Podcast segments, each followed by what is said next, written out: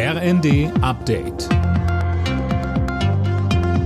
Stündlich neu. Auf den Punkt informiert.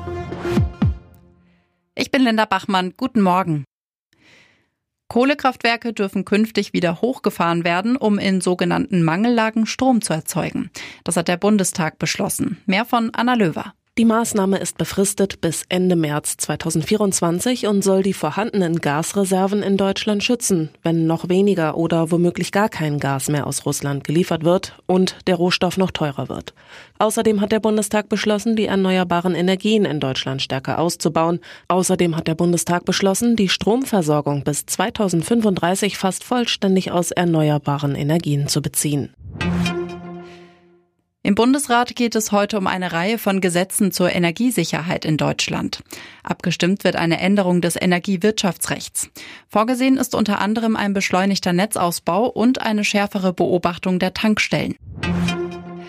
In Japan ist auf den früheren Regierungschef Abe geschossen worden.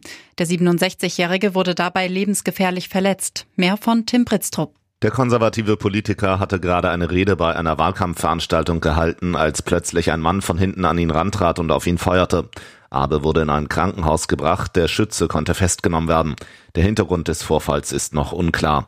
Abe ist der Ministerpräsident mit der längsten Regierungszeit in Japan. Insgesamt kommt er auf vier Amtszeiten. 2020 war er aus gesundheitlichen Gründen zurückgetreten.